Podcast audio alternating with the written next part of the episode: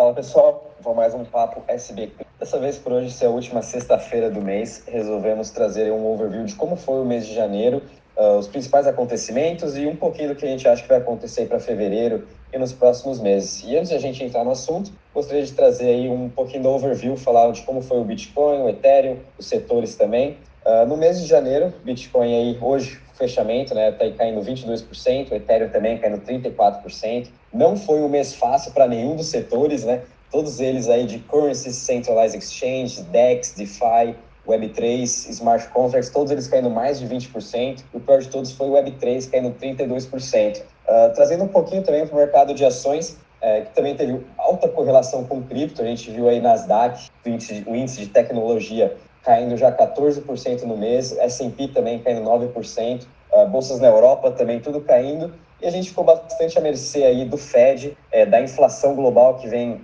assustando bastante os mercados, e além disso a gente teve aí conflitos geopolíticos, né, dessa guerra entre Rússia e Ucrânia e os países da OTAN. Uh, então agora também gostaria de trazer o Arthur, o Shoei, para também dar um pouquinho da opinião deles e depois no final falar um pouco também o que eu estou achando do mercado. É, fala galera, tudo bom?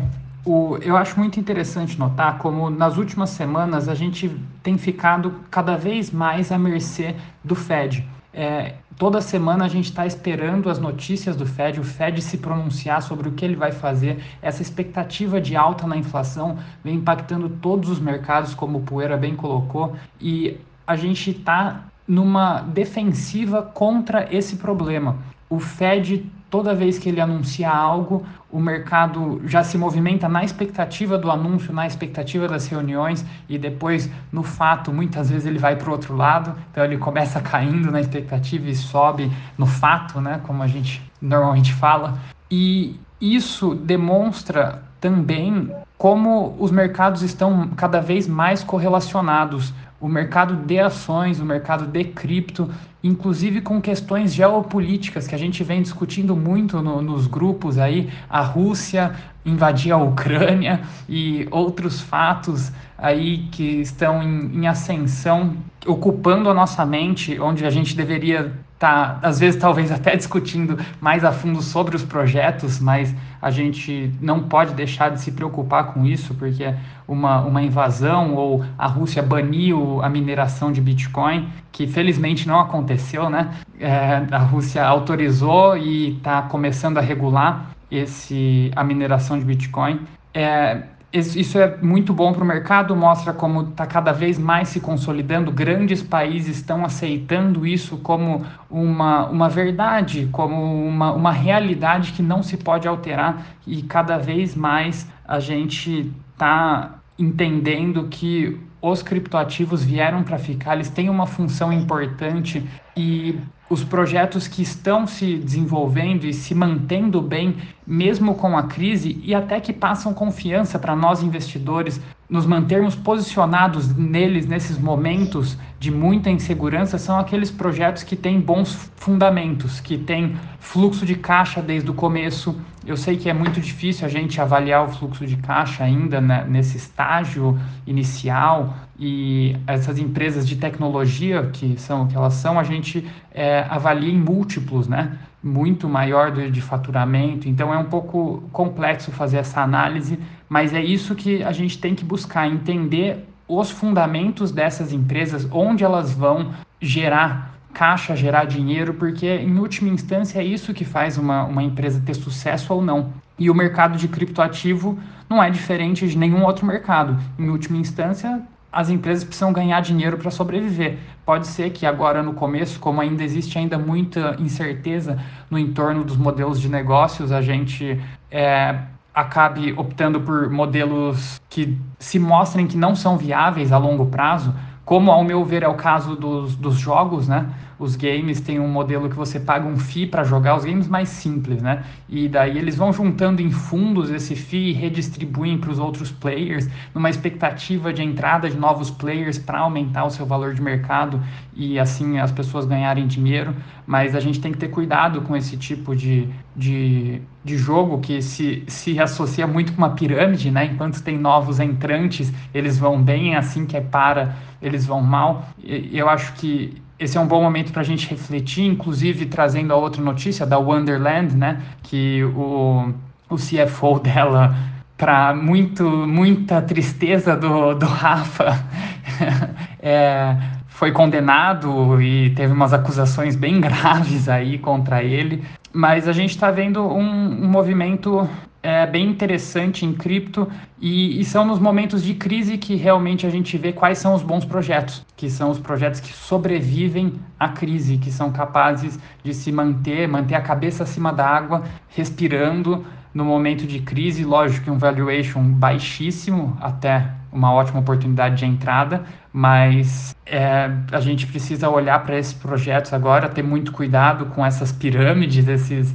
outros projetos muito são muito difíceis. E eu queria trazer também é, um fato curioso dessa semana que a gente tem, como eu disse, a gente está vivendo em função do Fed, é o Fed que está ditando as nossas regras, as nossas alegrias e tristezas nas últimas semanas, ao ponto de que eu e o Rafa, em opiniões conflitantes, decidimos apostar nisso. Se o Fed até março ele aumenta os rates ou não. Daí não sei o que vocês acham aí, né? Mas eu acho que ele definitivamente vai aumentar os rates, não tem como escapar disso, enquanto o Rafa acha que não, e a gente abre uma aposta. Se, se alguém mais quiser entrar nessa aposta, vocês estão convidados para entrar do meu lado, né? Que eu vou ganhar. Mas vamos ver. Só o tempo dirá. Agora, Choi, quer complementar aí? Bom, é, baseado nessa aposta de vocês dois que eu acabei de ficar sabendo, é, podemos esperar que os mercados então permaneçam voláteis, enquanto a narrativa da inflação desenrola. Né? Pegando um pouco sobre o assunto criptomoeda, é, como o Arthur Putin, ele confirma que a Rússia está regulando a mineração de Bitcoin. Então, ao meu ver, parece que a mineração de Bitcoin está pegando uma nova onda de novos players né, que estão nesse mercado à medida que, avança, ah, que avançamos. É, um coletivo agrícola, Zimbabwe, na África, arrecadou 1,4 milhão de dólares para minerar Bitcoin usando energia solar como fonte. Legisladores da Espanha estão pressionando para se tornar um país hotspot de mineração de Bitcoin. Então, mais e mais, a gente está vendo que os países estão destacando suas próprias operações de mineração de Bitcoin. E aproximadamente duas semanas, a taxa de hash do Bitcoin criou recorde, indicando que mineradores estão mais ativos. É, pegando um pouco da onda das big techs, os movimentos do mercado e as últimas notícias, é, a o Google está contratando especialistas de blockchain. Como o Rafael disse, o Google Cloud vai começar a aceitar pagamento com a então, grande do ou da Google. É, Microsoft já no metaverso, né, com rituais do seu aplicativo e comprando arte, entrando para esse mercado de games, que eu acho que em breve provavelmente se tornará um game play to earn, né? É, a Apple, direção de estratégias de metaverso, a Samsung inaugurando um local de na Centraland e os seus suportes de NFTs nas linhas brancas de Smart TVs. Sem contar que eu não sei se todos sabem, mas da linha Galaxy hoje já vem de fábrica um aplicativo de blockchain wallet, né? Que permite fazer essa integração de carteira. E a Walmart, que está se preparando para entrar no metaverso, acho que uma das que mais bombou na semana passada, ou retrasado, se não me engano. E um fato curioso que eu achei, sou um apaixonado por futebol, é que a Binance, a, a Binance está patrocinando o Campeonato Paulista. Então é super legal a gente olhar na tela da TV, pô, os, os outdoors em volta do gramado, o logo da Binance, e mostrando que cada vez mais o mundo vem e vem para ficar. É, na minha visão de mercado de cripto, eu acho que a gente está com vários mentes. Então, assim, é fazer preço médio nas, nos melhores projetos que eu venho falando, é estudar, é procurar ter uma estratégia, né, em meio dessas crises que a gente passa. Achei que é um excelente momento para para dizer isso para você. E a de dor, que a doação está maior, tu veio para ficar. O, eu só queria reforçar, baseado nisso que, que o Choi falou, que é, esses momentos são momentos de oportunidade, né? A gente está vendo a tentativa, é, como eu disse, de busca de modelos de negócio, a gente não sabe para que lado vai ou não vai, mas esses modelos incertos muitas vezes são uma grande oportunidade para a gente fazer uns gains absurdos. Então não desconsiderem, mesmo a Wonderland com o problema que teve, o, todo o, o sistema DeFi que está em xeque agora com isso, é, não se desacreditem, sabe? Estudem mais, procurem bons projetos, porque no meio desses tantos são alguns poucos que vão sobreviver. Mas se a gente acertar os que sobreviverem, os que vão sobreviver, é uma oportunidade absurda para fazer 10, 100, não sei quantas vezes aí o nosso investimento. Então, fiquem atentos, não desacreditem nesses projetos, só cuidado. não é invistam em qualquer coisa, muito pelo contrário, invistam com, com certeza, com confiança e com segurança do que você está fazendo, porque esse pode ser só um dos muitos momentos ruins que alguns, vários projetos vão ter. E pode ser que seja um projeto sensacional, que no futuro cresça um milhão de vezes, mas se você entrar e sair porque você não tem confiança no, no que você está fazendo, no projeto em si, você não vai pegar essa alta. Você vai ser um trader que, que ficou pra no caminho. Dinheiro, pra perder, pra.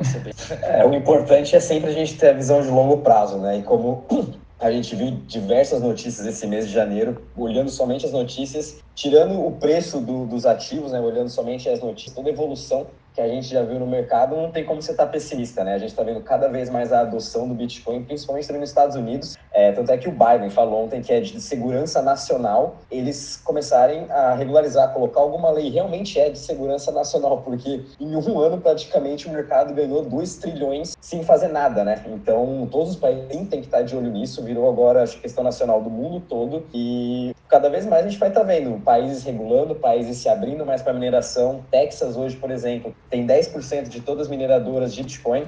Eles estão querendo trazer mais é, pessoas para mais mineradores com energia renovável. É, Arizona agora também com uma lei para querer aprovar Bitcoin. Então, Rio de Janeiro também, né, agora para comprar 1% do seu tesouro em cripto. Então, a gente vai ver sim essas adoções. Vamos ver, quem sabe, em mais uns dois países esse ano também é, legalizando o Bitcoin e diversos outros comprando o seu tesouro. E uma coisa como o Arthur comentou, né? Esse mês foi bem difícil aí. Acho que essa última semana pegou de surpresa todo mundo do setor de DeFi com esse escândalo que teve do Wonderland. Estou em choque até hoje, para vocês terem noção. Não só com Wonderland, fiquei aí também lendo hoje o que aconteceu com a Phantom. É, tem dois projetos dele, um que teve um rug pool hoje, é um projeto grande, os caras venderam mais de 700 mil, 70 milhões de tokens, não sei, e na verdade foi um rug pool, é, tanto é que um dos fundadores do, do Tomb Finance, o Harry, é, veio à tona hoje é, criticando esses fundadores e em relação ao Green Finance também, que é um projeto da Phantom, em que eles tiveram um ataque de hacker em dezembro né, e prometeram já ter pago todo mundo, ainda não pagaram.